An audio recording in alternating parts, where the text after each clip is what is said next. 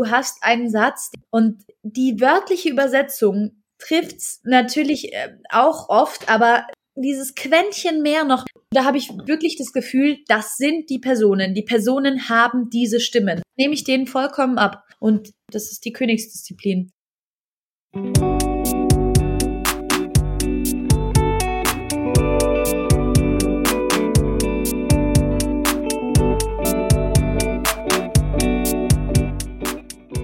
Herzlich willkommen bei Setup Punchline, Gespräche über Comedy. Mein Name ist Bernhard Hiergeist und hier führen wir in unregelmäßigen Abständen Gespräche über verschiedene Aspekte von Comedy.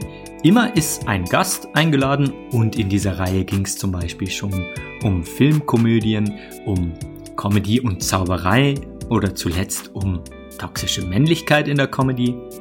Und heute wollen wir uns einem interessanten Aspekt widmen, der eigentlich in fast, ja, in so gut wie allen Film- und Fernseh- oder Serienproduktionen zum Tragen kommt und der auch in Deutschland eine nicht zu unterschätzende Rolle spielt, nämlich die Synchronisation. Und ich freue mich sehr, auf den heutigen Gast, weil sie ist sehr, sehr umtriebig und es ist sogar sehr wahrscheinlich, dass ihr ihre Stimme schon einmal gehört habt, weil sie synchronisiert und spricht unglaublich viel im beruflichen Kontext. Herzlich willkommen, Mesi Sedelmeier. Hallo, Bernhard, schön. Vielen Dank, dass ich da sein darf. Ich freue mich sehr. Schön, dass du hier bist und ich habe nebenher eine Liste auf bei der deutschen Synchronkartei, wo deine Tätigkeiten aufgelistet sind und man muss einfach ziemlich weit nach unten scrollen. Es kommen zuerst die Filme, dann geht's in den Jahren nach hinten, dann kommen die Serien und diese Liste nimmt einfach kein Ende. Und wie kann man sich denn das eigentlich vorstellen? Das muss ja unglaublich zeitintensiv sein. Machst du eigentlich noch irgendwas anderes als Tag für Tag ins, ins Synchronstudio zu gehen? Äh, tatsächlich mache ich noch viele andere Sachen, aber das liegt, glaube ich, so ein bisschen an meinem äh, Charakter, weil ich so gerne so, ich mache gern, bin gerne hier und da und dort und mache gern ganz viele verschiedene Sachen. Aber man muss auch dazu sagen, dass diese Liste so lang ist, weil ich das einfach schon seit fast, also jetzt ziemlich genau seit 19 Jahren mache. Das heißt, ja, fast zwei Jahrzehnte lang. Und Aber du bist ja auch noch nicht, du bist ja auch irgendwie, was bist du, 26? Genau, ich werde jetzt, ich werde 27 und ich habe an meinem neunten Geburtstag angefangen. Wo ich es ähm, gesehen habe, wo ich es gemerkt habe, weil ich die ähm, Serie kurz geguckt habe, war bei Beforeigners, dieser norwegischen Serie, die mal im ersten lief. Da hast du, Moment, Alf, Alfhildir Olafsdottir äh, das zum Beispiel, du sprichst in Dickinson, du hast bei den Simpsons auch mal eine kleine Rolle gesprochen, du hast Liv und Maddie, du hast bei in ein paar Disney-Produktionen gesprochen, du hast Prinzessin Lilifee auch mal gesprochen, in einem Film habe ich gesehen. Also du weißt auf jeden Fall, wovon du sprichst. Kannst du uns das mal vielleicht beschreiben, wie denn so, wenn du bei einem Film eine Rolle kennenlernst? Fangen wir doch so mal an. Ähm, wie läuft das denn dann und wie lange dauert das eigentlich vom ersten Tag, ähm, bis dann alles im Kasten ist? Also nehmen wir jetzt mal an, dass es ein Kinofilm ist und dass ich da die Hauptrolle habe.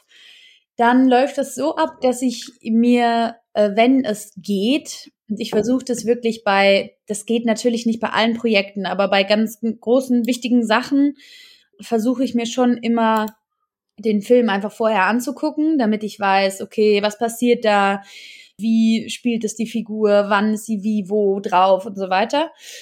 Und dann gucke ich mir den Film im besten Fall vorher an. Dann komme ich ins Studio. Da ist dann ein Regisseur, mein Regisseur oder eine Regisseurin, Tonmeister. Tatsächlich kenne ich ganz wenige weibliche Tonmeisterinnen und einen Cutter oder eine Cutterin. Und dann gehe ich da rein und dann gehen wir das wirklich Stück für Stück durch. Also meistens läuft es so ab, dass man einfach also von vorne anfängt und sich dann nach hinten durcharbeitet und das wird dann so aufgeteilt. Also nehmen wir jetzt mal an, ich habe einen großen Film und habe da, das wird ja unterteilt in Takes, also kann man sich vorstellen wie so ein Satz oder ein kleiner oder ein Atmer oder so. Alles, wo man gut einfach unterteilen kann, ist ein Take. Und ähm, das wird dann auf die Tage aufgeteilt. Und ähm, so normaler Termin ist so vier Stunden lang und im Optimalfall sind es nicht mehr als 120 Takes. Ja, dann komme ich da rein und hm, was ich gerne mache, ist, dass ich mir immer auch äh, ne, die Szene vorher angucke, um nochmal in the mood zu kommen und zu wissen, okay, da am Anfang ist die Figur, am Anfang von der Szene ist die Figur vielleicht noch passiv und dann irgendwann rastet sie richtig aus. Da muss man ja auch irgendwie die richtigen Nuancen finden. Und dann was mein Traum immer ist, das finden auch manche ein bisschen ähm, befremdlich, glaube ich, dass ich mir gerne, wenn die Szene fertig ist, dass ich mir das nochmal auf Deutsch angucke, mit allen zusammen. Weil dann können irgendwie. Mit deiner Stimme dann drin. Genau, genau. Das fand ich früher total komisch und ich konnte mich überhaupt nicht hören. Mittlerweile sehe ich das irgendwie so ein bisschen professioneller und denke mir, hey, wenn ich noch was besser machen kann, dann doch hier jetzt im Studio. Und wenn ich die Expertise von Cut, Regie und Ton jetzt gerade hier sitzen habe, warum dann nicht nochmal, wenn man die Zeit hat, was leider auch nicht immer der Fall ist, warum dann nicht nochmal ausprobieren?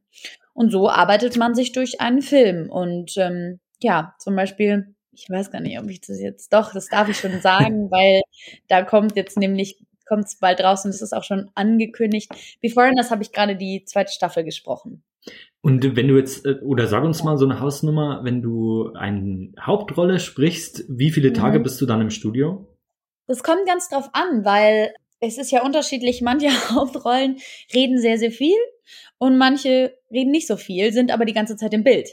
Also das ist wirklich unterschiedlich. Es ändert sich wirklich auch von, dann unterscheidet sich's auch. Manchmal sind die Takes länger, manchmal sind sie kürzer. Das kommt dann auch so ein bisschen auf die Firma an, die das Projekt betreut. Manchmal hat man zum Beispiel für Kinofilme hat man normalerweise mehr Zeit. Also man spricht weniger Takes pro Stunde. Aber ja, genau, das ist, das kann man gar nicht so genau festlegen. Das gibt doch bestimmt auch sowas, was du altersmäßig oder auch milieumäßig oder so bestimmt häufig sprechen musst. Was ist denn deine Paraderolle? Tatsächlich gibt es einen Aufnahmeleiter bei uns, der, ähm, der sagt, ja, die Messi, die spricht die Verrückten. Also ich glaube, es ist immer so ziemlich, wenn es eine abgefreakte Rolle ist, dann ist es schon ziemlich, also ist es jetzt wahrscheinlicher, dass ich die spreche, als das Everybody's Darling Girl Next Door. Ja, das, das macht mir auch total Spaß. Zum Beispiel habe ich ähm, letztes Jahr, 2000, also 2020, habe ich eine ganz tolle Serie gesprochen, die heißt Pure. Und da geht es um so eine die hat so Zwangsgedanken zum Thema Sex und es war so wahnsinnig lustig, ähm, die zu sprechen. Und ich habe da auch mit meiner Lieblingsregisseurin zusammengearbeitet und ja, das ist einfach so, dass diese Projekte, weil man richtig tolles Projekt hat und dann noch mit so einem tollen Team arbeitet, ähm, das ist so mein Traumding. Es passiert natürlich auch nicht immer. Manchmal macht man, spricht man auch was, wo man sich so denkt, oh nee, das ist ja total doof oder man kommt jetzt nicht mit allen so super perfekt klar aus. Natürlich, es gibt's überall. Aber ja, das war so ein Herzensding von mir. Und das sind so die Rollen, die mir auch so viel geben, wenn es so eine verrückte. Also das macht mir einfach sehr viel Spaß. Äh, äh, Pure, ich ich, glaube, ich habe das gesehen. Es kann aber schon eine Weile her sein, weil das äh, gibt's, glaube ich, in der ZDF-Mediathek kann das sein. Ja, genau. Läuft auf ZDF Neo. Und äh, über so eine junge schottische Frau, die irgendwie nach, in die große Stadt kommt, nach London. Genau. Und dann, äh, ich glaube, ich habe das gesehen, ja, aber sehr, sehr äh, seltenes Glück, muss ich jetzt mal sagen, weil die in der ZDF-Mediathek nämlich auch mit Originalton ist. Darum tut es ja. mir jetzt sehr leid, dass ich dann im Grunde ja ähm, verpasst habe, dich dabei zu hören. Ja. Hörst du sowas häufig eigentlich von Leuten, dass sie dann das gar nicht wissen oder gar nicht dich kennen im Film, weil sie halt doch dann irgendwie lieber die Originalversion bevorzugen? Total, klar, das kenne ich, das kenne ich gut, das kenne ich auch von mir selber gut. Ähm, mein Freund hasst es mittlerweile mit mir Sachen anzuschauen, weil ich immer auf die deutsche Synchronisation umschalten muss und immer sagen muss, mach jetzt mal auf Deutsch, ich will wissen, wie die das gemacht haben. Ah, das spricht der, ah, das spricht der. Und es ist richtig anstrengend, glaube ich, mit mir. Aber na klar, das sagen mir auch viele und mir sagen auch viele so, oh, ich gucke ja alles im Original und ich brauche kein, ich brauche keine Synchronisation und Synchronisation ist eh scheiße. Und dann sage ich, okay, voll fein, macht es, kein Problem für mich. Aber tatsächlich habe ich mich mal mit einer Frau, die bei Netflix arbeitet, unterhalten. Und es ist wohl so, dass auch bei Netflix ähm, so 80 Prozent auf Deutsch gucken, wenn eine deutsche Version verfügbar ist und nur 20 Prozent diesen O-Ton, wie wir im Fachjargon sagen, ähm, im O-Ton gucken. Aber das finde ich überhaupt, also das trifft mich überhaupt nicht. Ich finde es auch gar nicht schlimm. Ich finde es auch nicht schlimm, wenn jemand zu mir sagt, ich mag keine Synchronisation. Ich verstehe das auch, weil man muss sich bewusst sein, dass immer was verloren geht, wenn man eine synchronisierte Version guckt. Man kann nicht alle Jokes bedienen. Man hat nicht einfach nicht die Stimme des Originals. Man kann versuchen, nah ranzukommen und was Gutes draus zu machen, aber es wird nie so gut sein wie das Original. Punkt. Also das weiß ich selber auch.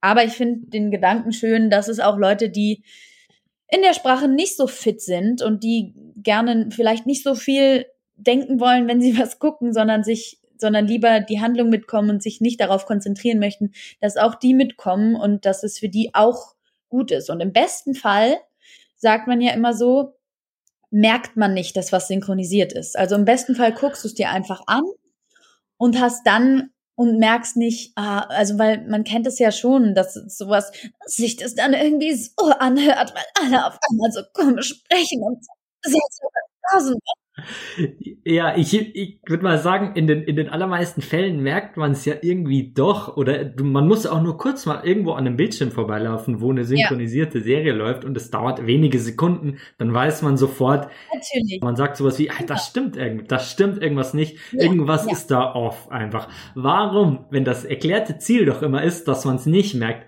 warum merkt man es denn dann so oft? Also also merken tust du es, das meinte ich gar nicht, weil merken tut man es immer. Da hast du vollkommen recht, weil einfach die Lippen und das Gesagte, es passt ja, also zum Beispiel das englische Wort Bowl fängt mit einem B an und wir sagen Schüssel auf Deutsch. Und wenn man sich den Mund vorstellt bei Bowl, dann gehen dir die Lippen zusammen, ist ein sogenannter Labial. Und bei Schüssel geht da gar nicht zusammen. Und es sieht dann natürlich komisch aus. Und da hast du vollkommen recht. Man merkt ziemlich schnell, dass da irgendwas off ist. Aber wenn man das dann vergessen kann und dann den Film einfach gucken kann und sich nicht die ganze Zeit denkt, oh, hm, hä, die haben, die reden doch gar nicht miteinander oder wieso machen die so komische Betonungen? Dann ist es gute Synchronisation und ich glaube schon, ich habe zum Beispiel gerade Bridget Jones geguckt also den dritten Teil von Bridget Jones, das ist so eine Sache von einer Freundin und mir, das gucken wir, gucken wir eigentlich immer so an Weihnachten zusammen an. Und dann haben wir uns den dritten Teil angeguckt und haben dann auf Deutsch umgestellt, weil wir das einfach noch so gewohnt waren von den alten Bridget Jones Teilen und wir die Stimme mhm. äh, so sehr lieben ist, ähm, von der von der Sprecherin. Dann habe ich wieder gemerkt, boah, das ist richtig gut gemacht. Die sprechen alle mega gut, passen alle, sind super besetzt ich achte natürlich drauf, weil es sozusagen meine Berufskrankheit ist, aber irgendwie kann ich mich trotzdem auf den Film einlassen. Und das ist so mein Ziel. Wenn ich das erreiche und dass es sich wirklich so anhört, als würden die miteinander reden, weil wir mhm. stehen ja zum Beispiel auch nicht mehr, das war früher so, wir stehen nicht mehr zusammen im Studio, sondern jeder nimmt es einzeln auf und das ist halt dann die Aufgabe der Regie, dass es sich so anhört, als würden die Menschen miteinander reden. Und das ist leider manchmal nicht der Fall bei Synchronisierten. Ist das jetzt so wegen Corona oder hat sich das allgemein gewandelt? Das war schon vor Corona so. Also ich schätze, das ist so seit mh, 10, 15, nein, schon länger. Schon seit 15 Jahren dass man das eigentlich einzeln aufnimmt und dass es dann zusammengeschnipselt wird, weil es halt einfach auch eine Zeitersparnis ist. Früher war man dann halt zusammen ähm, einen ganzen Tag lang im Studio und, und dann hat man, während der eine gesprochen hat und man selber irgendwie Pause hatte, war man trotzdem im Studio und da geht natürlich Zeit verloren. Und auch leider hat sich in der Synchronbranche wird gefühlt wie überall wird das Geld immer knapper und es muss alles immer schneller gehen und alles immer besser gemacht werden und alles für weniger Geld und ja, dann deswegen äh, werden manche Sachen auch aufgegeben. Aber also ich finde es natürlich auch schön, bei manchen ganz ausgesuchten Projekten ist es auch manchmal, ich habe ganz sehr, ganz ab und zu, wenn es so eine Liebesszene oder sowas war, habe ich das auch schon mit Kollegen dann zusammen eingesprochen, aber man macht es eigentlich kaum noch. Glaubst du theoretisch, es könnte dann, weil wie man das ja zum Beispiel bei Videospielen mhm. macht. Ähm, wenn die heute, das sieht ja auch schon alles sehr gut aus, viel besser als vor zehn Jahren auf jeden mhm. Fall. Und dann hast du äh, die arbeiten ja auch häufig dann mit Motion Capturing, irgendwie so, dass sich halt ein Mensch ganz viele so Elektroden ins Gesicht mhm. pappt und dann was sagt. Und dann hast du immer Lippensynchronität, wenn du dein Spiel ähm, auf Englisch einstellst oder wenn du es auf Deutsch einstellst, sondern es passt einfach automatisch immer. Mhm. Also bei Videospielen wird das ja so gemacht. Ist sowas denkbar für Synchronsprecher eigentlich? Also ich glaube, dann müsste ja irgendwie der, dann müssten die das ja irgendwie im, im also im Englischen oder so, in der amerikanischen, sagen wir mal, amerikanische Produktion müssten die ja dann schon irgendwie verkabelt oder so sein. Also das, glaube ich, ist nicht denkbar. Die Leute sagen, was immer mehr kommt, ist, dass man wohl angeblich, ich weiß nicht, ich habe da auch keine Ahnung dazu, dass man Stimmen, sobald man sozusagen ein paar äh, Proben einer Stimme hat, dass man diese Stimme so programmieren hm. kann, dass die alles sagen kann. Kennt man ja auch schon von Siri und so weiter.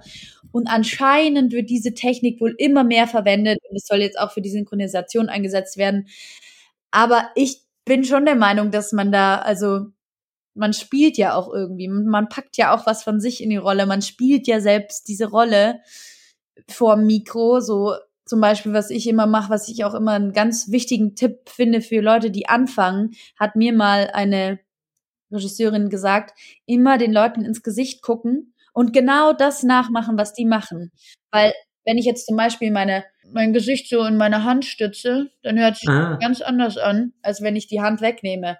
Oder wenn ich so äh, in meinen Pulli nuschel oder so. Das hört sich ganz anders an. Und wenn du das nachmachst, genau das, was die Person oder wenn du nur wenn du nur so die Augen verkneifst wie die Person, auch das hört man in der Stimme und man hört alles und wenn man in dem Moment so da ist, dann ist es, glaube ich, auch was total Schönes und ich kann mir nicht vorstellen, dass das eine Computerstimme kann, aber gut, was man sich schon alles nicht vorstellen konnte und dann Wahrheit geworden ist, ist ja es, aber es, es, was ich gesagt hatte, ich meine, nur weil es lippensynchron ist, heißt das ja nicht, dass es eine gute Synchronisation ist oder dass ich gute Sprecher habe. Ja. Das ist ja dann nochmal eine andere Sache. Ja. Aber ich habe auch vor Jahren mal einen Artikel geschrieben über einen Geräuschemacher, die es ja beim Film immer noch gibt, mhm. oder auf Englisch sagt man dann Foley Artist. Ja. Ähm, und ich dachte mir auch so, wer braucht das? Ich meine, ich habe doch dann irgendwie eine Soundbibliothek mit einer Türklingel, mit einem Schrittgeräusch, mit einer knarzenden Tür, Wind und dann noch irgendwo eine Biene und mehr braucht kein Mensch. Ja. Und dann hat der mir das aber schon so, naja, was ist denn ein Schritt? Gehst du, stolperst du, schleichst du, rennst du, gehst du langsam, machst du machst du es vorsichtig, machst yeah. du es wütend, machst du es und plötzlich und das wurde so unglaublich ja, viel, ja. dass sich das tatsächlich hat ja dann erzählt, es lohnt sich tatsächlich nicht, dann eine Bibliothek anzulegen, weil es geht einfach schneller ja. und einfacher, wenn du dann einen Mensch hast, der halt dann irgendwie mit seinen merkwürdigen Gerätschaften das mhm. macht. Und gehst ähm, du auf Parkett, gehst du auf Sand, gehst du auf Rasen? Ja, ja. Äh, ja ganz genau. Voll. Und deswegen ist das auch so wichtig, dass man, also dass alle Bereiche da irgendwie irgendwie stimmen. Also dass es auch der, der Tonmeister bei der Aufnahme bedenkt, okay, in welchem Raum stehen die da gerade? In der Kirche hört sich's anders an als draußen auf dem Fußballplatz. Später wird es dann ja noch gemischt, das heißt, dass man da das auch nochmal einstellen kann, Filter drüber legt und wie auch immer. Also da kommt schon, kommt schon viel zusammen. Und das finde ich auch so das Tolle daran, dass es sich aus vielen kleinen Einzelteilen so aus dem richtigen Ton, aus einer guten Regie, aus einem guten Sprecher, Sprecherin, aus einem guten Cut, dass sich dann das so irgendwie zusammenbastelt zu einem guten Ganzen im besten Fall. Du hast vorhin ein kleines Beispiel gegeben von einer typisch klischeehaft schlechten Synchronisation. Mhm. Ähm, warum hat man diesen Klang so gut im Ohr? Es wird so gepresst ja. gesprochen, hast du gesagt, oder? Wa warum machen Synchronsprecher ich, das und Sprecherinnen? Ich, also ich, ich versuche das immer nicht zu machen. Ich versuche immer wirklich so natürlich wie möglich zu klingen, weil ich das richtig, ich finde es richtig, also weil einfach niemand auf der Welt so miteinander redet. Aber irgendwie glaube ich, hat sich das in den 80er Jahren oder so, ist jetzt mal meine steile These, dass es in war und dass es sich cool amerikanisch angehört hat, wenn man so spricht. Und irgendwie hat sich das bis heute gehalten. Und es ist vielleicht so ein bisschen so ein, synchronisiert muss sich so anhören. Und weil ich nur meine Stimme habe und ich habe ja nur meine Stimme, also ich habe zwar auch meinen Körper, mit dem ich spiele, aber nur meine Stimme kommt sozusagen durch. Äh, dann denken vielleicht viele, damit sie irgendwie mehr mehr durchkommen, dass sie pressen, raus, rauspressen müssen. Was auch manchmal der Fall ist, dass man wenn man äh, einen zu kurzen Text hat, also wenn man jetzt einen langen englischen langen englischen Satz hat und dann hat man die deutsche Übersetzung und die ist irgendwie zu kurz, dass man die deswegen so lang zieht, damit es irgendwie auf die Lippen passt. So, das kann ich, ja. Und also es ist natürlich manchmal, ich rede so im Spaß so, aber natürlich gibt's das, gibt's das auch oft in Synchronisationen und manche, manche RegisseurInnen wollen das auch so. Also sagen dann, ah, mehr intense oder mehr, ja. Wie, wie sagen die mehr? Intense. so, so redet man und in, in der Synchronsprecherbranche dann.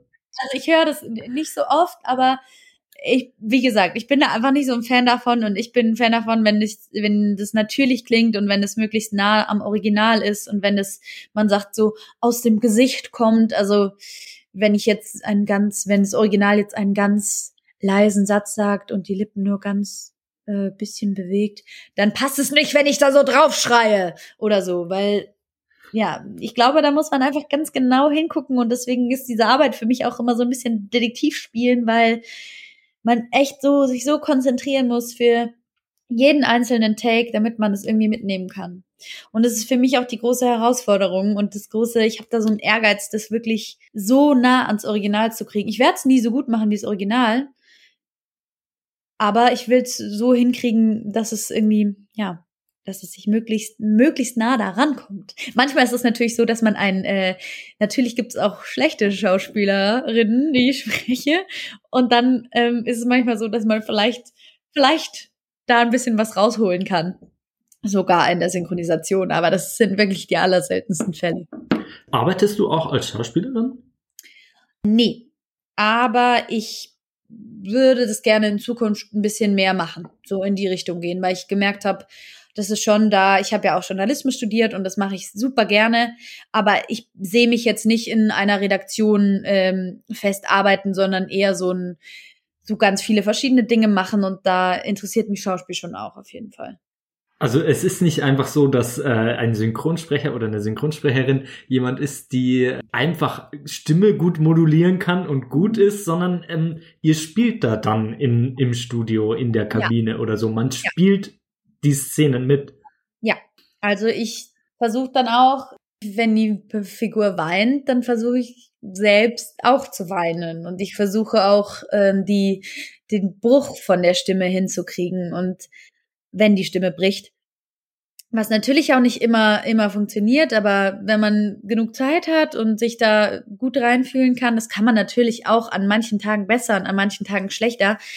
Aber ich würde schon sagen, dass ich das immer mitspiele und immer mit der, mit der Figur mitgehe. Und deswegen ist auch so ein Tag, wenn ich acht Stunden gesprochen habe, oder manchmal ganz selten sind sogar ein bisschen mehr, dann bin ich fertig. Also dann bin ich richtig, weil ich habe mich richtig ausgepowert an dem Tag. Und dann kann es halt sein, dass ich am Vormittag irgendwie von neun bis elf eine Gebärende spreche und dann mein Kind kriege und in den Wehen lege und dann spreche ich von elf bis zwölf einen Cartoon-Charakter, der irgendwie gerade auf äh, eine Reise geht. Und dann am Nachmittag spreche ich irgendeinen Arthouse-Film. Und vielleicht am Abend noch eine Werbung. so, der Traumtag. Nein, Quatsch. Aber das ist lustig, weil man einfach, es ist super selten so, dass man nur eine Rolle Tag für Tag spricht, sondern es ist immer, es ist so viel Abwechslung dabei. Und es ist wirklich auch das, was ich so sehr an dem Beruf liebe. Ich habe ja ein paar, ähm, ein paar Schnipsel vorbereitet, die ich ja. dir gerne vorspielen, oder jetzt zumindest mal einen vorspielen. Ja. Ich habe einen Schnipsel, einfach weil es ein super nettes Zitat ist aus, einer, aus Jerks, wo sie synchronisieren. Kennst du die zufälligerweise? Ich kenne Jerks, aber die Folge kenne ich gar nicht. Die ist aus der, aus der aktuellen ah, Staffel, aus der Staffel 4. Und ich würde sagen, wir hören es uns vielleicht einfach mal an. Es wäre schön, wenn wir ein bisschen auf den hamburgischen Dialekt verzichten könnten, also mehr ins Hochdeutsche. Und für Christian, jetzt mach mal nicht die Pferdescheu, Kumpel, du kriegst ja gleich einen Herzinfarkt, ist die Textänderung. Wie ist sie? Jetzt mach mal nicht. Jetzt mach mal nicht die Pferdescheu, Kumpel, du kriegst ja gleich einen Herzinfarkt. So soll ich sagen. Ja, wenn Ihnen das gelingt, wäre es schön. Es, es klingt tatsächlich ein bisschen unnatürlich. Also wenn wir so, das sind ja coole Fische, also die sind ja so ein bisschen lässig, können wir jetzt nicht ein bisschen... Ich mache den Job seit ein paar Jahren, seit ein paar Jahrzehnten und ähm, ihr dürft mir vertrauen, dass ich weiß, was ich tue. Aber äh, Herr Nowak, ist doch in den amerikanischen Originalen auch immer so, die sprechen das weg, das ist teilweise auch mal ein bisschen verschluckt und, und dadurch kriegt das irgendwie Seele. Und, und wir müssen das immer so... Ja, die Amerikaner haben eine andere Herangehensweise und ähm, sowieso eine unheilbare Arroganz. Das Problem besteht darin, dass wir amerikanische Dialekte, amerikanische Sozialstrukturen nicht ins Deutsche übersetzen können. Nein, aber wir haben unsere eigenen Sozialstrukturen und die sind nicht, jetzt mach mal nicht die Pferdescheu, Kumpel. So, das, ist, das gibt's nirgendwo. Warum suchen wir nicht unsere Sozialbiotope? Warum darf er nicht Dummbatz sagen zum Beispiel? Ja, weil das also erstens keine Tradition hat im Deutschen, dass wir irgendwelche Dialekte umsetzen. Das gibt es nicht, das hat es nie gegeben, können wir auch nicht anfangen. Und es bringt uns nicht weiter, wenn wir permanent über jeden Take diskutieren. Ja, tatsächlich könnte ich mir vorstellen, dass es auch so, äh, so stattfindet. Und ich kann dich schon verstehen. Ich kann dich schon verstehen, Christian und Fari an der Stelle. Aber ich muss da natürlich eine Lanze brechen. Es gab nämlich einen, ich weiß gerade nicht mehr, was das für ein Film war. Auf jeden Fall gibt es da so zwei Seelöwen, die bayerisch reden. Und das fand ich super lustig. Das war so ein, so ein, so ein Pixar-Animationsfilm, Pix, glaube ich. Pixar-Film, irgendwie sowas, das mit Pinguinen oder sowas in die Richtung. Madagaskar 4 oder so. Auf Ah, jeden Fall- okay. Oder ich weiß es, ich weiß es echt nicht mehr. Auf jeden Fall haben die da bayerisch gesprochen und ich fand es saulustig und finde es auch sehr schade, dass man das mit den Dialekten kaum macht im, äh, im, im Deutschen, aber es ist irgendwie, es kommt, bekommt, bekommt, glaube ich, auch im Deutschen gleich so eine komische Art, wenn man jetzt so eine ernste Serie synchronisiert und dann kommt einer mit einem sächsischen Dialekt daher, dann denken alle, also nichts, liebe Sachsen, überhaupt nichts gegen euch, ich liebe euren Dialekt, aber irgendwie denkt man gleich, man würde jetzt in so eine verarschende Richtung gehen oder so, kann ich mir vorstellen. Ja, also das ist, das stimmt, dass es schade ist und dass man alles in einem Ding sprechen muss, das ist auch, ja, schade, wird aber nicht von allen so gehandhabt. Und ich finde, es gibt auch viele Beispiele, wo, wo es nicht so ist. Also du hast, ich muss kurz eben noch sagen, woher das überhaupt stammt. Du hast ja schon Christian und Fari angesprochen. Ja. Es war eine kurze Szene, eine kurze Ausschnitt aus Jerks, ähm, aus der Staffel 4, Episode 7, Disco heißt, äh, ist der Titel, wo sie eben dann eben auch mal kurz im, äh, im Synchronstudio sind und eine kleine Zeichentrick-Sequenz mit zwei Fischen einsprechen müssen.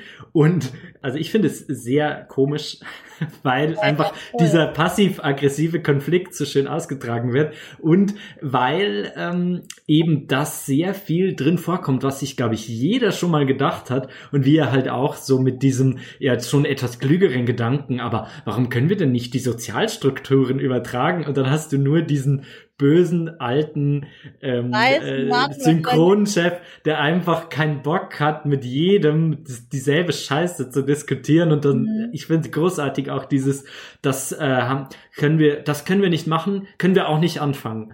Und man denkt, und der Fall ist einfach erledigt. Die Sozialstrukturen decken sich irgendwie nicht und dann denkt man sich trotz, trotzdem noch, muss es denn wirklich so, so unnatürlich sein? Also Ja. es wird ja, hat man manchmal den Eindruck, in Synchronisationen, nicht nur in Übersetzen, äh, Übersetzungen und Synchronisationen, sondern auch eben Synchronisationen von Zeichentrickfilmen werden ja Ausdrücke benutzt, wo man sich denkt, haben die Leute in den 70ern so geredet, in den 80ern? Achtung, dein, äh, dein 40-jähriger Autor ähm, ist showing quasi. Mhm. Oder ist das, äh, ist, die Leute haben nie so geredet, auch in den Ja, ja. 70ern. Mach mal nicht Ja, die zum Pferdescheu. was jetzt bei Zeichentrick nicht so der Fall ist. Aber es hat natürlich auch oft damit zu tun, mit diesem, was ich vorhin kurz angesprochen habe, mit diesen Labialen und was äh, sieht auf welchem Mund gut aus. Zum Beispiel immer mit dem englischen Bitch. Mittlerweile ist es so, dass wir fast immer Bitch sagen, aber früher war das dann Miststück. Und es ist natürlich so was, es hört sich so antiquiert und scheiße an. Aber es, es sieht halt, also ein M auf einem B sieht halt von den Lippen her gut aus. Und manchmal sagt man dann auch sowas, kommt sowas vor wie prima oder nun für well. Und hast du jemals einen, jemanden sagen hören, nun, ich könnte da noch mal drüber nachdenken. Nee, niemand sagt nun im Deutschen so. oder sowas wie listen, hör mal. Hör mal, sagt man auch nie im, äh, nie im Deutschen. Und das sind so ein paar kleine Ausdrücke. Und da gibt es viele RegisseurInnen, die mittlerweile sagen so, ey, lass einfach weg, es braucht keine Sau. Wir versuchen das rüberzubringen, was die Person sagt. Und dafür müssen wir nicht jedes listen, listen, listen. Das sagen die halt die ganze Zeit. Oder jedes oh my God muss man auch nicht immer, also weißt du, was ich meine, dass man einfach versucht, Mhm. das nicht so, dass es nicht so übersetzt klingt, weil das ist, glaube ich, oft das Problem. Dass man so eine englische Satzstruktur auch macht. Dass man zum Beispiel, ähm, sie sagten, dass sie gerne hin, dahin kommen würden, doch sie meinten, also auch dieses Imperfekt, so redet man nicht, so spricht die so ganz ausgewählte Ja. ähm, Menschen äh, gingen dann auf der Straße und äh, unterhielten sich, aber eigentlich sagst du, ja, ich habe da jemanden getroffen und da haben wir uns kurz unterhalten und fertig. So redest du normalerweise. Und du redest nicht im Imperfekt und du sagst auch nicht hör mal und nun und ja, das, diese, das ist, glaube ich, oft das Problem, dass man versucht, das Wort wörtlich zu übersetzen und dass das sowieso nur schief gehen kann, weil man es einfach im Deutschen nicht in normalen Gesprächen sagt. Und meiner Meinung nach, wenn man dann versucht, das so zu übersetzen, dass es sich wirklich anhört wie ein Gespräch von zwei Leuten, das auf Deutsch so stattfinden könnte, dann hat man das Ziel erreicht und nicht, wenn man jeden einzelnen englischen Fitzel, weil der Satz, ob ich jetzt ein Hör mal davor setze oder nicht, der Satz wird sich jetzt nicht so so krass ändern. In manchen Fällen natürlich brauchst du es, aber ich bin immer der Meinung, wenn man diese englischen Füllsel weglassen kann, dann ja. Es, Wie, äh, wie sag, wie wird well, also als Satzeinleitung im Englischen, dass dieses so Genau. well, also ich, ich als Bayer würde dann sagen so, also, ich sag's dir mal. also ich glaube, es wird jetzt relativ oft, also manchmal steht da wirklich noch nun und dann bin ich aber so, dass ich sage, äh, Leute, ich habe noch nie in meinem Leben nun in einem Satzanfang gesagt. Das ist eher sowas wie, na ja, so. ah, ah, naja, ja klar. Ja, ja, aber das kann man auch manchmal anders lösen und es gibt so viele. Ich habe da jetzt bin da jetzt gerade habe gerade angefangen auch Dialogbücher zu schreiben und es ist auch sau schwer. Es ist wirklich sau schwer, dass du den Sinn hinkriegst, aber auch das gut übersetzt, also dass du alles, was der englische Ton sagt, mit reinbekommst und dass es noch gut auf die Lippen aussieht und dass es nicht zu schwer zu sprechen ist, weil manchmal hat man dann ja so Zungenbrecher, die man nicht rauskriegt. Also es ist schon sau schwer, aber das merke ich auch im Studio immer wieder, wenn du ein gutes Dialogbuch hast, dann kannst du so viel besser arbeiten, wenn du weißt, dass die Texte stimmen, wenn du da nicht irgendwie ändern musst, weil das, was man auch gerade aus dem in dem Clip gehört hat, diese Textänderung, so spontan, die kommen dann und die kommen und dann bist du äh, äh, äh, und musst den Take vielleicht vier oder fünfmal machen, weil der noch nicht so gut auf die Lippen passt. Deswegen ist ein Dialogbuch meines Erachtens ein gutes Dialogbuch und gute DialogbuchautorInnen das A und O für ein Gelingen einer Produktion.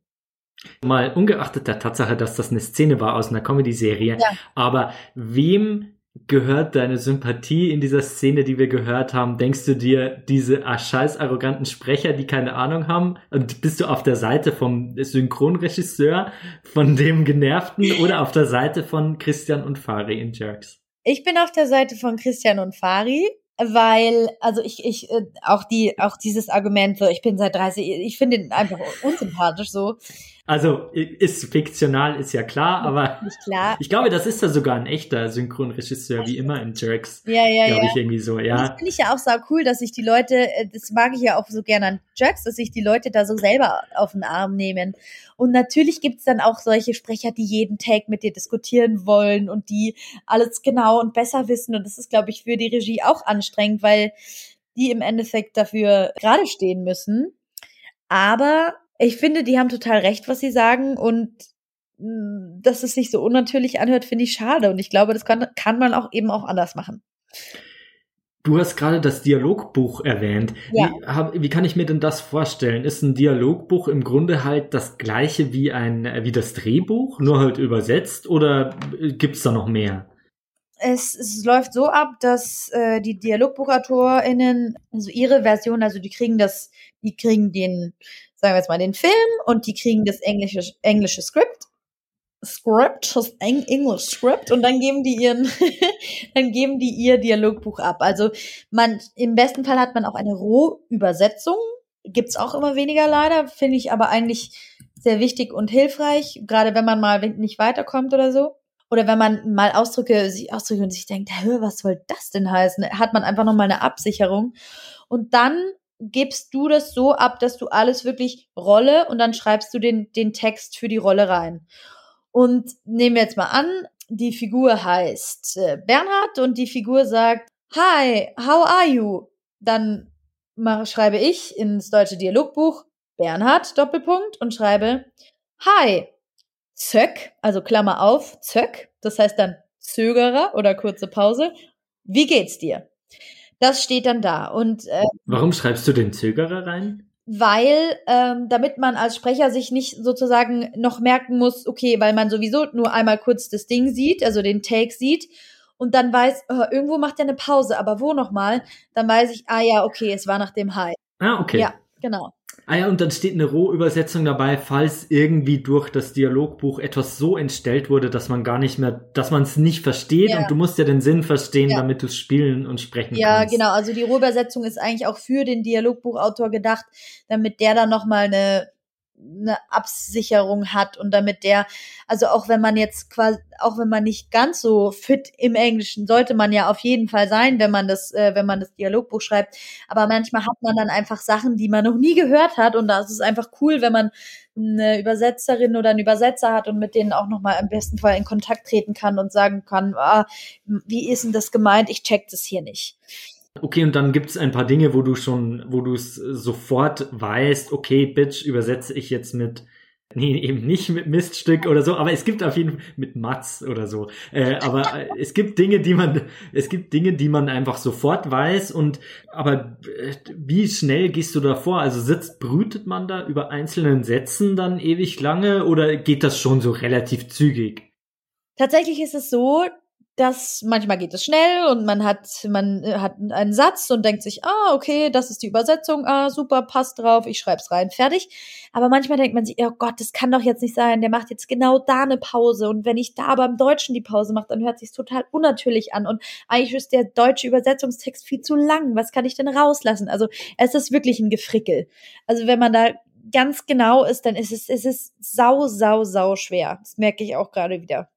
Und wenn du aber Dialogbücher dann eben übersetzt und die, äh, Mhm. die Dialogbücher schreibst und dann, es geht ja hier auch irgendwie, im Hintergrund haben wir immer das große Thema Comedy und ich stelle mir jetzt vor, ich muss ja durch, ich muss ja nicht nur ein, eine gewisse Intonation vermitteln, ich muss irgendwie eine Stimmung vermitteln und dann habe ich im schlimmsten Fall, sage ich mal, jetzt auch noch einen Witz, den ich machen muss. Ähm, macht das Ja, das ist wirklich Case. Man sagt auch so, Sitcom ist wirklich die Königsdisziplin, weil da, der Synchronisation. ja, würde ich schon sagen, weil da hast du einfach, da hast du einen Gag folgt auf den nächsten, dann hast du vielleicht noch diese Lacher, die ja eingespielt werden. Das heißt, du musst, wenn da ein Lacher kommt, musst du natürlich irgendwie einen Lacher provozieren. Auch im Deutschen, im besten Fall. Natürlich passiert das auch nicht immer. Das ist wirklich das Allerschwerste, weil da, das ist auch schnell, das ist Schlag auf Schlag. Da passiert das, das, das, das, das, das, das und es muss so die müssen noch miteinander reden. Also, das ist wirklich, äh, das ist echt sau, sau schwer. Ich dachte jetzt so, das Gelächter aus der Konserve ist ja voll praktisch, weil dann man hört das beim Schauen und denkt sich, naja, irgendwie irgendein Witz wird schon gewesen sein, weil ja da war ja das das Lachen. Ja, stimmt. Stimmt, so kann man es auch sehen. So kann man es auch sehen. Dann wahrscheinlich im schlechten Fall denkt man sich das. Aber also ich glaube, also Sitcom ist wirklich das Allerschwierigste. Und also man sagt so, anfangen zu schreiben sollte man vielleicht mit so eher so ähm, Cartoon oder so, weil das einfach, da sind die Lippen nicht so, weißt du, da ist jetzt kein ausgestelltes B oder M oder so, sondern gehen halt einfach die Lippen auf und zu. Und es ist jetzt nicht so, so krass schwierig wie zum Beispiel bei einer Nahaufnahme Sitcom. Das ist deutlich, deutlich schwieriger. Würde ich sagen. Für mich. Passiert das mal, dass man ein schlechtes Dialogbuch hat und dann im Studio steht und plötzlich müssen alle sich nochmal drüber beugen und sagen sie, Moment mal, hier, hier stimmt ja, hier stimmt ja nichts oder hier stimmt einiges nicht, da müssen wir irgendwie nochmal ran. Das passiert leider häufig. Also, das kommt öfter vor und tatsächlich ist es auch so, dass ich versuche mittlerweile, weil ich früher auch immer so war, oh Gott, ich muss das ja, ich muss doch hier mein Bestes abliefern und wenn ich da nicht den Text, wenn es da nicht stimmt und so, dann fällt es doch auf mich zurück. Aber ich habe irgendwie mittlerweile gelernt, dass es nicht meine Aufgabe, also nur meine Aufgabe ist, das Dialogbuch zu schreiben, wenn ich es auch wirklich schreibe. Und wenn ich spreche, dann kann ich das nicht auch noch übernehmen, weil ich kann mich dadurch einfach nicht so gut auf meine auf meine Rolle konzentrieren. Wenn ich die ganze Zeit äh, so zum Beispiel, ich spreche jetzt was und dann habe ich den deutschen Text vor mir und ich denke mir irgendwie, oh, das hört sich ja nicht an wie ein deutscher Satz. Und dann spreche ich es einmal drauf und dann merkt man, oh, das hört sich auch schlecht, das hört sich total bescheuert an. Gut, wir müssen da was umstellen, dann spreche ich es nochmal drauf, dann ist es so, ah ja, jetzt ist es aber viel zu kurz, wir brauchen noch zwei, drei Wörter. Also es ist, es verlängert sich einfach der Prozess und es macht wahnsinnig mürbe und man kann einfach, man macht einfach dreimal so viel Arbeit. Deswegen ist wirklich für mich das Dialogbuch so, so, so wichtig, weil das auch für die ganze Stimmung im Studio, weißt du, dann hast du da eine Regie, die sich auch noch darum kümmern muss. Also es betrifft ja alle. Und wenn du ein gutes Buch hast, dann ist es für die Stimmung im Studio und fürs Arbeiten einfach ein Riesenvorteil, weil du dich nicht auch noch darüber, dir nicht auch noch darüber Gedanken machen musst, ob das jetzt alles stimmt. Natürlich, auch bei sehr guten Dialogbüchern ändert man mal was, weil man sagt, da, da kriege ich immer, bei den Worten habe ich einen Zungenbrecher oder ich krieg das Wort nicht raus oder zum Beispiel ist bei mir immer bei dem Wort schließlich, dass ich äh, schließlich, ist aber auch so ein Wort, was ich zum Beispiel nie im echten Leben verwenden würde. Also so im, wenn ich jetzt mich mit dir unterhalte, naja, äh, nun, Bernhard, schließlich, so würde ich auch nie sagen. Das ist dann halt einfach, das ist auch bei guten Dialogbüchern so, dass man da mal was ändert. Ist auch vollkommen okay. Aber wenn du das bei jedem Take wieder machst, dann kommst du natürlich auch total in Verzug. Und das ist meiner Meinung nach auch dann beim Arbeiten so eine Atmosphäre von, von Stress und Angst, die führt zu überhaupt gar nichts. Deswegen habe ich mir mittlerweile angewöhnt, dass ich das auch wirklich der Produktionsfirma oder so mitteile und dann auch sage, hey, wenn es so weitergeht, dann. Dann, das war ein schlecht, also das kostet ja, mehr Arbeit als es. Genau, total. Also wenn du ein schlechtes Dialogbuch kriegst als ähm, Sprecherin, dann bist du erstmal verratzt, oder? Ja. Also Rausreißen dann, geht schlecht. Ja, dann was kannst du machen? Du kannst natürlich, du kannst natürlich so irgendwie draufzimmern, wie es da steht, aber ich für meinen Teil fühle mich dann, ich finde es blöd. Also ich fühle mich dann nicht wohl, wenn ich dann irgendwas drauf spreche, so wie ich nie reden würde. Oder wenn ich merke, mein Gott, die Figuren antworten ja. Also das ist ja überhaupt kein Gespräch, was da zustande kommt. Also es ist halt immer so ein Abwägen. So, wie mache ich das jetzt am besten? Und im besten Fall ist es halt so, will ich aber auch ein bisschen mehr den Mut haben, dass ich dann sage, es ist natürlich auch manchmal ist auch schwierig, so ist leichter gesagt jetzt ich so, ha, ja, schlechte Dialogbücher und ich bin raus und ich gehe. Ähm, das wäre so natürlich ist ja auch nicht der Optimalfall und ich finde ja auch die AutorInnen geben sich ja auch Mühe und die geben ja nicht mit Absicht schlechte Bücher ab. Die haben dann vielleicht auch die haben viel zu wenig Zeit, kriegen zu wenig Geld, müssen, haben schon drei andere Projekte und vielleicht auch noch ein Kind, was sie von der Kita abholen müssen, so.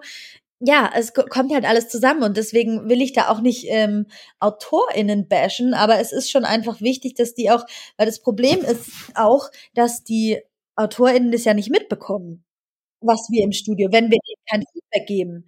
Das heißt, der Austausch, es gibt jetzt auch den, ähm, den BSD, das ist der Bund deutscher Synchron-Dialogbuchautoren. Warte, lass mich noch mal kurz nachschauen, das ist nicht, dass ich jetzt Mist erzähle. Bundesverband Synchronregie und Dialogbuch.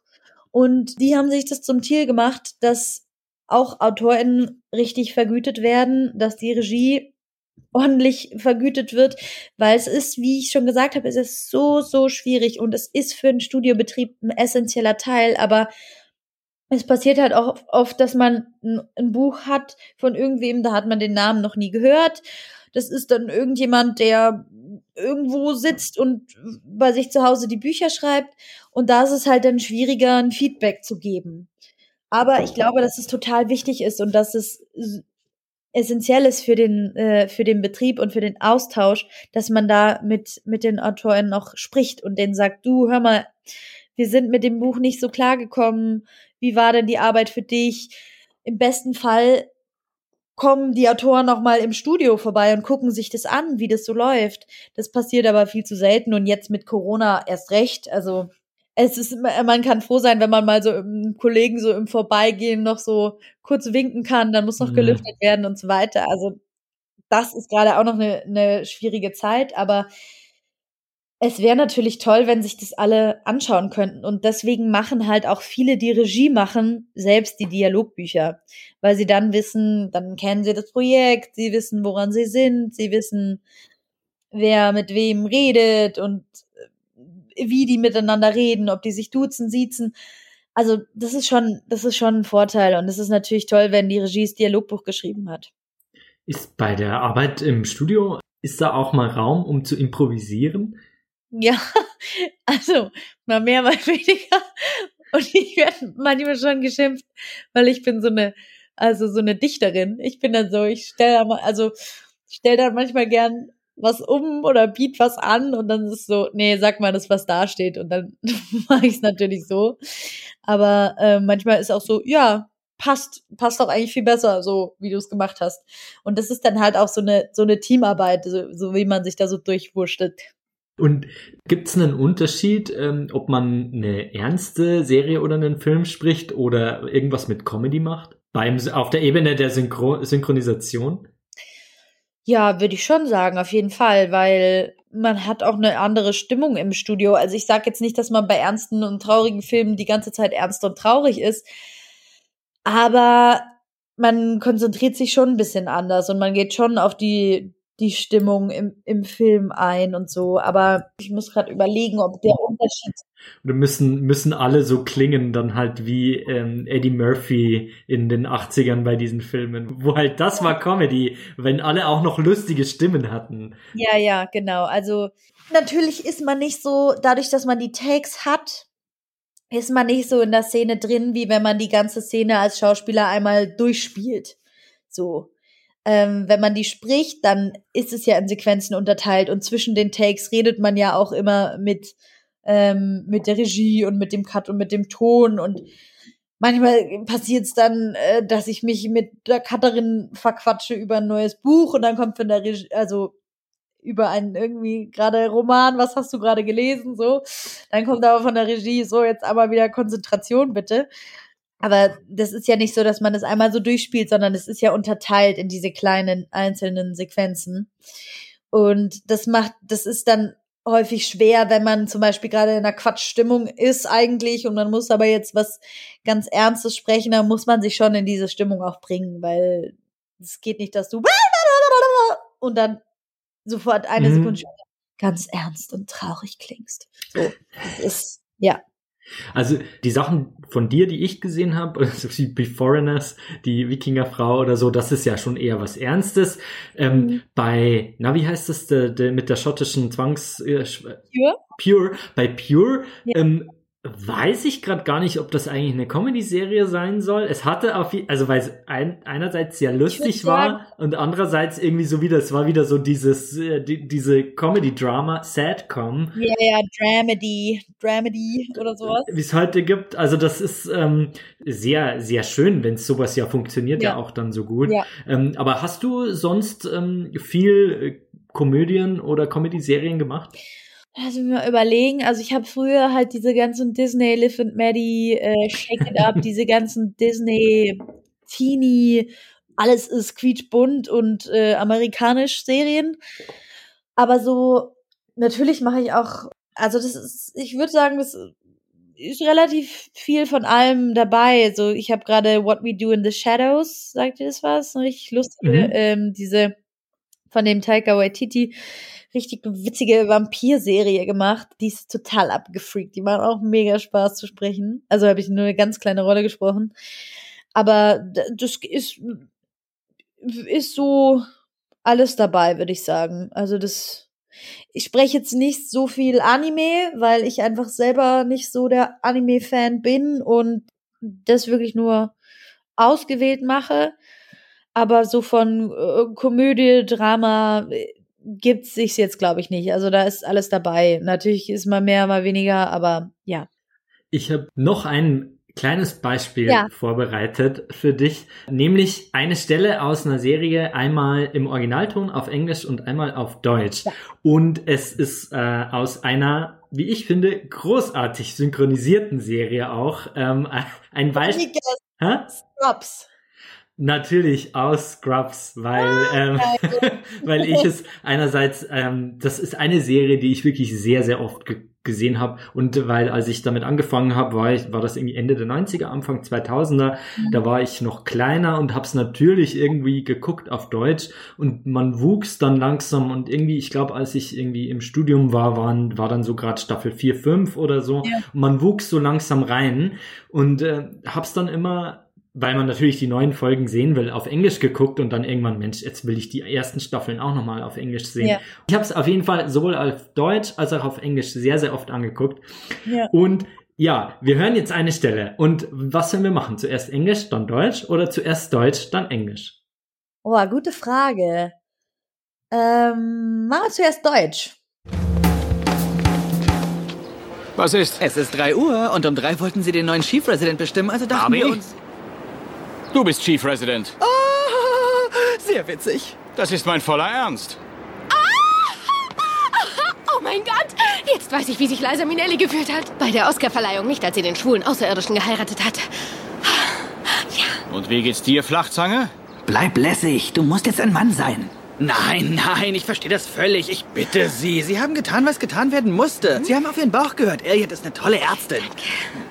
Obwohl ich da noch ein paar Fragen hätte. Warum hassen Sie mich, obwohl ich mich rührend um Sie bemüht habe? Wer sagt das meiner Mom? Und was zum Teufel soll ich mit 10.000 John Dorian Chief Resident Karten machen? So viel. Liebe diese Sprecher alle so sehr, die sind so gut. Also, das ist eine Szene aus ähm, der vierten Staffel Scrubs, Episode 2, My Office heißt sie, wo es darum geht, ob ähm, JD und äh, Elliot konkurrieren um die Beförderung und jetzt haben wir ähm, die Stelle gehört, wenn dann ihr Vorgesetzter eben entscheidet. Das war's auf Deutsch und jetzt dasselbe nochmal im Original auf Englisch. What? It's three o'clock. Three o'clock's when you announce new chief resident, so we thought you might. Barbie, want... you're chief resident. Ah, very funny. So not joking. Ah, oh my god! Now I know how Liza Minnelli felt when she won the Oscar, not when she married that gay pan-faced alien. Newbie, how you doing? Keep it together. It's be a man time. No, no, I totally understand. Come on. You did what you had to do. You went with your gut. Elliot's a great doctor. I do have three questions, though. Why do you hate me when I show you nothing but love? Who's gonna tell my mom? And what the hell am I supposed to do with 10,000 John Dorian Chief Resident business cards? Lustig. eine der vielen, vielen Stellen, wo ich sage, ich kann gar nicht sagen, ähm, was mir lieber ist, ob Original ja. Oder die Übersetzung. Ähm, man ist natürlich auch so reingewachsen über all die mhm. Jahre und natürlich, wenn du es dir genau anhörst, ist in der deutschen Übersetzung vieles, was irgendwie ein bisschen strange ist mhm. und ein bisschen merkwürdig ist oder irgendwie ähm, Sag mal zum Beispiel, naja, dass er sagt, warum hassen sie mich, obwohl ich mich rührend um sie bemüht habe. Ja niemand, du hast vorhin schon viele Sachen angesprochen, ja. niemand redet so, aber JD in der Serie genau. eben doch. Ja. Es macht ja. einfach super Sinn. Es ist mega gestelzt und komisch, aber es passt halt wie die Faust aufs Auge zu seinem Charakter einfach. Genau. Darum geht es an der Stelle genau. irgendwie voll in Ordnung. Ja, voll.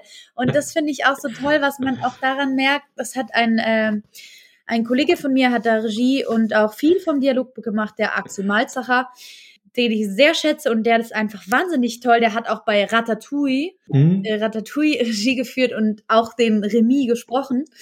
Das heißt, der kennt, also der kennt auch die Sprecherperspektive. Und was ich daran so toll finde, was man da merkt, was oft verloren geht bei Synchronisation, die achten wahnsinnig darauf, wie die Figuren was aussprechen. Zum Beispiel, dass Elliot dieses Thanks nur so haucht und sie sagt auch im, im Deutschen sagt sie Danke. Also das ist einfach, das sind so kleine Unterschiede oder dass JD dann am Ende so ausrastet und die Stimme wird so. Die bedienen das alles im Deutschen und ich finde, du kannst es fast nicht besser machen. Das ist auch sind so die Sprecher machen das so machen das so toll und wie du sagst, der Text ist vielleicht komisch im ersten Moment, so wie der da steht, aber er passt zu JD und er passt zu der Figur. Und vielleicht ist es da nicht, äh, fehlen so manche Sachen. Und das mit der Liza Minnelli ähm, ist ja auch so ein Tick anders.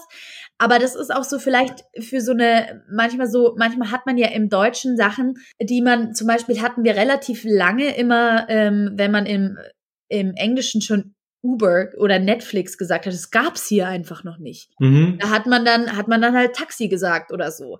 Mittlerweile sagt man Uber, also das muss man dann schon eingleichen. Aber Was hat man bei Netflix gesagt? äh, zur Videothek, nein, Quatsch. Also, ähm, da hat man dann irgendwie, das habe ich online geguckt oder so. Da, ich finde, du hast ein super Beispiel gemerkt, äh, ge gewählt, weil man merkt, wie sehr sich sowohl die Regie als auch die Sprecher auf ihre Figuren einlassen. Und natürlich ist es ein bisschen anders. So, natürlich ist die äh, Stimme von JD im Deutschen ein bisschen höher als die im Original. Aber es kommt total ran. Und ich finde, der, der hat auch so eine charmante ha Art. Ähm, Kim Hasper ist es, glaube ich. Lass mich kurz. Ja, genau. Ja, genau. genau. Also die Stimme von Zach Von, Braff. von, äh, von Zach Braff. So wahnsinnig charmant, passt so wahnsinnig gut. Und du merkst es schon, deswegen macht man ja auch im Synchroncastings. Und du hast schon manchmal, merkst du einfach so, oh, die liegt mir, die Figur, die redet irgendwie ähnlich wie ich, wie ich, die hat einen ähnlichen Sprechrhythmus. Natürlich, die Stimme ist super wichtig, die Stimme, ob, weil zum Beispiel, ich spreche jetzt einfach nicht so viele, die so hoch und ganz lieb und ganz leise. Also ich versuche es dann natürlich gut nachzumachen. Aber ich spreche dann schon eher die, die, die, die so derb reden und die so, Mhm. äh, und dieses so ein bisschen hin, hinschmeißen. Die Verrückten. so, und, und da, da ist halt auch jede Stimme so besonders. Und deswegen finde ich es auch wichtig, dass man da total nach, nach der Stimme, aber auch nach dem, nach dem Charakter irgendwie geht. Hast du eine Liebling Lieblingsfigur aus, also als Synchronsprecherin, eine Lieblingsfigur aus Scrubs, eine Lieblingsstimme aus Scrubs? Ähm, ich finde die wirklich, äh, wirklich alle super, die damit sprechen. Ähm, ich lieb den Kim Hasper und den, ähm, den Sprecher von äh, am allerliebsten, am allermeisten mag ich den äh, Sprecher von äh, Dr. Kelso, finde ich auch super. Von Dr. Kelso. Ja, Dr. Den hätte jetzt ich genannt als mein Liebling. Finde ich Wahnsinn.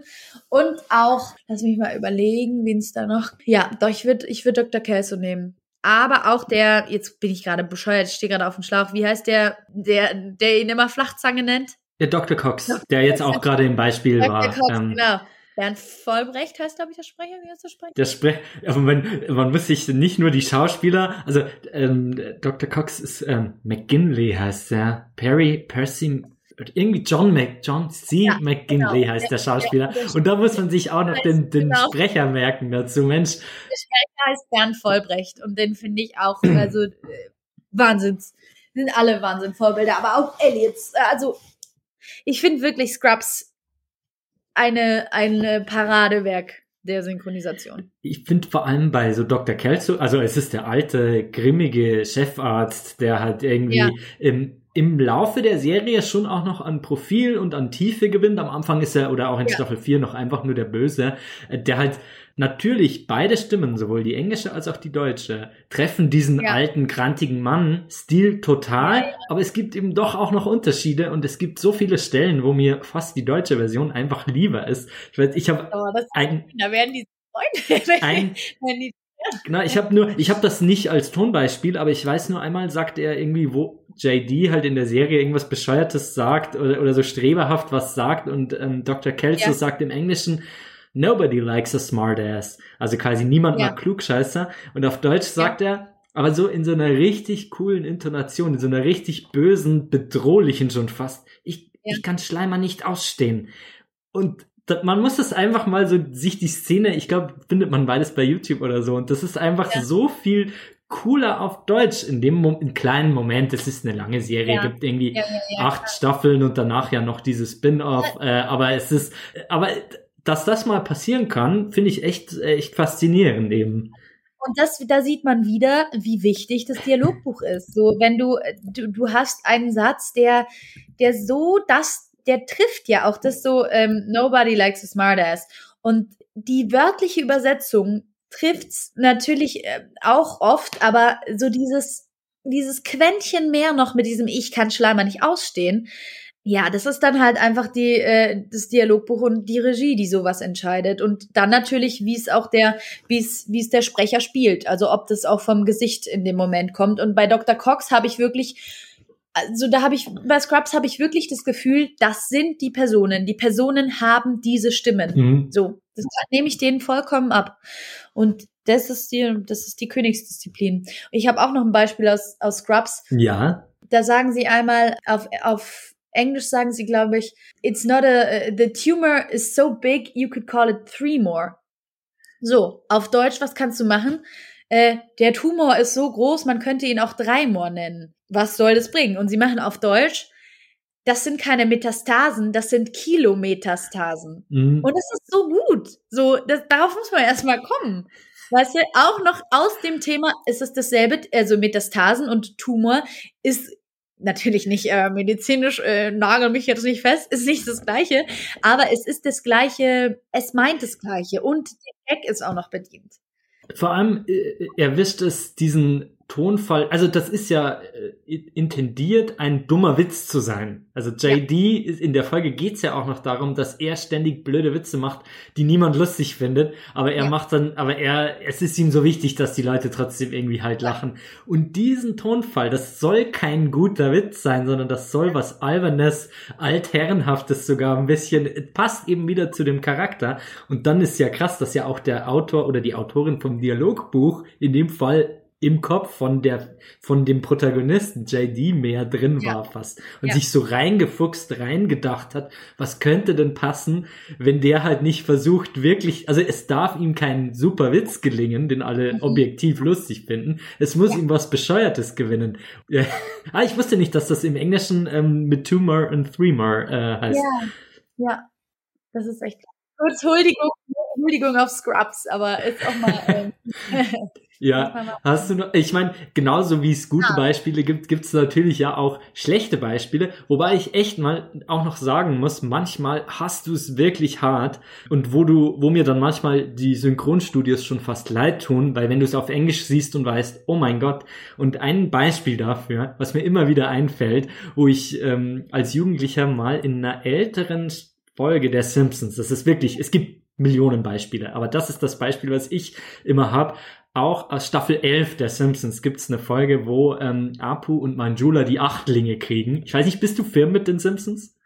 ich habe Simpsons früher immer geguckt und ähm, Irgendwann dann nicht mehr, oder? Weil ja, weil es so nachgelassen hat. genau, also ich habe ja auch, ich krieg das ja immer noch mit und macht auch einen äh, sehr, ja, ich würde schon fast sagen, ähm, dass wir Freunde sind, der Regisseur, Ah. weil ich auch mit dem zusammengearbeitet habe für ein Theaterprojekt und den kenne ich jetzt auch mittlerweile schon seit fünf Jahren.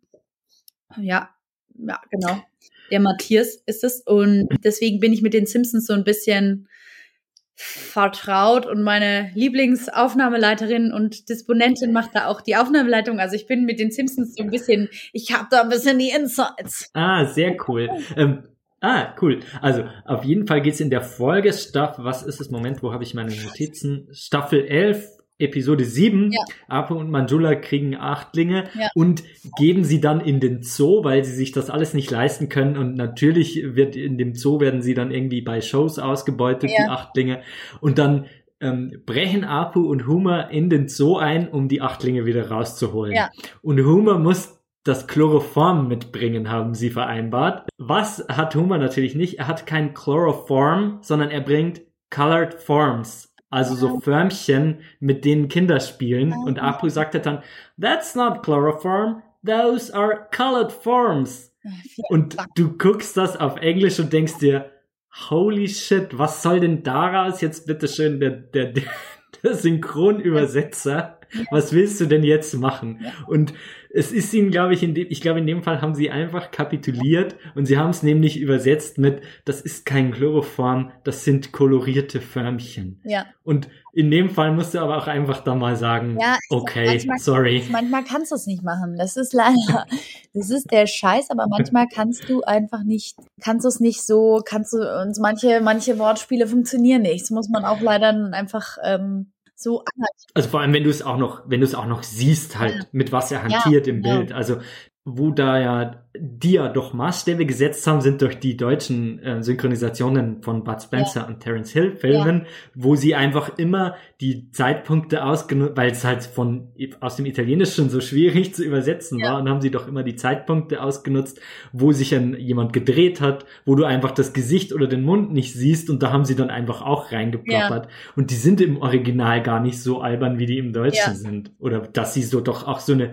kultige Sprache, du hast einen Brösel auf der Schale Schalmei oder ja, so ein ja, Quatsch. Ja, die reden ja die ganze Zeit, mach Platz hier, mach Platz, ich bin der Landvogt oder so ein Quatsch. Also so redet auch niemand, aber das ist schon so ab absurd, dass es halt dann Kult wurde in der Fangemeinde.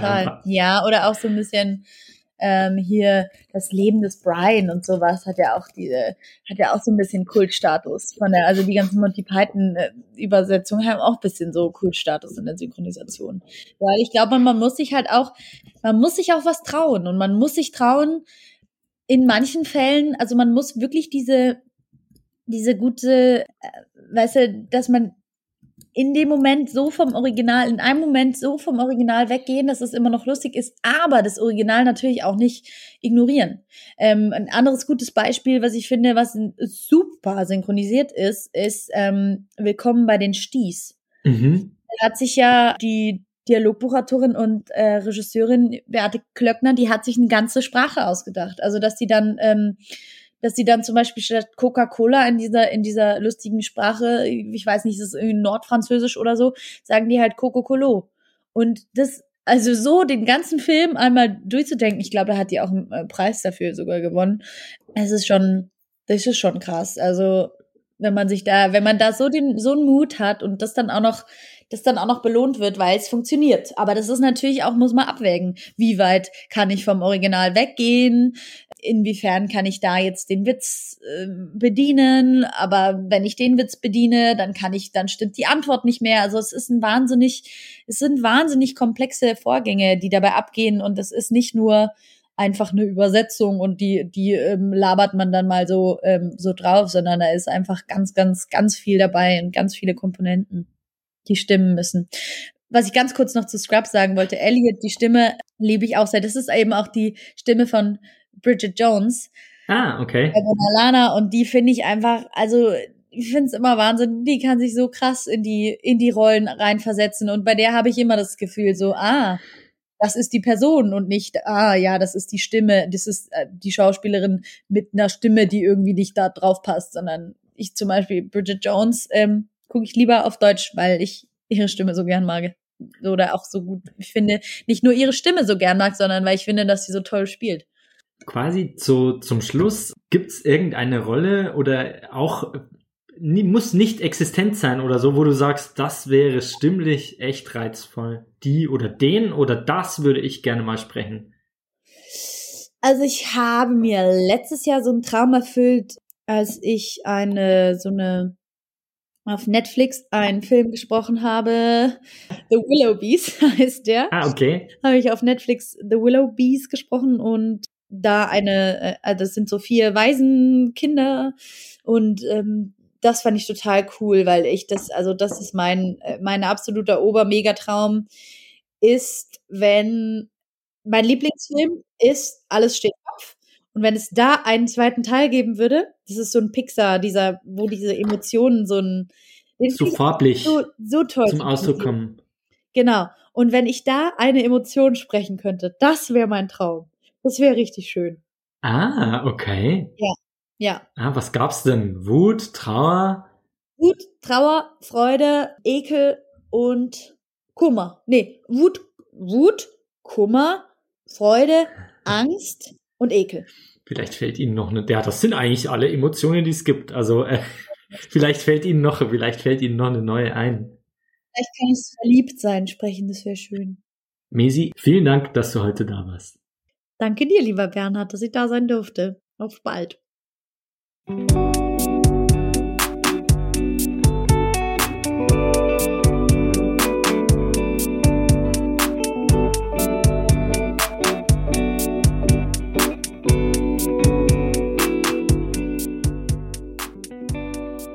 Das war die Synchronsprecherin bzw. Synchronschauspielerin, wie wir jetzt ja heute erfahren haben, Mesi Sedelmeier Ich freue mich sehr, dass sie heute bei uns war und uns einen Einblick gegeben hat, wie das eben alles so abläuft im Synchronstudio und dass man es eben sich auch nicht so einfach machen kann und sagen kann, deutsche Synchronisationen sind per se schlecht, mach doch halt mal eine bessere, warum machen die das immer nicht?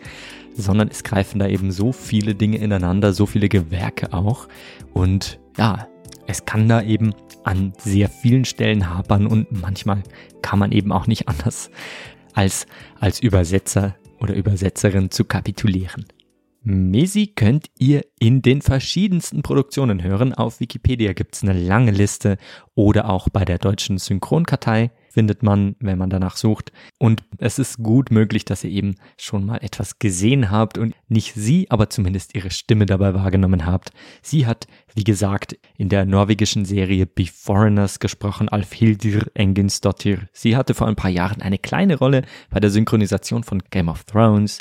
Sie hat in Dickinson gesprochen. Sie hat in ein paar Disney-Produktionen gesprochen und in unzähligen Filmen könnt ihr euch ja einfach mal angucken. Das war's für diese Ausgabe mit Gespräche über Comedy. Danke, dass ihr euch die Zeit genommen habt zum Zuhören. Ihr könnt Setup Punchline unterstützen, nämlich finanziell oder auch einfach moralisch, indem ihr Beiträge teilt oder euren Freunden davon erzählt oder anderen Bekannten. Ich sage schon mal herzlichen Dank dafür. Ansonsten war's das für diese Ausgabe.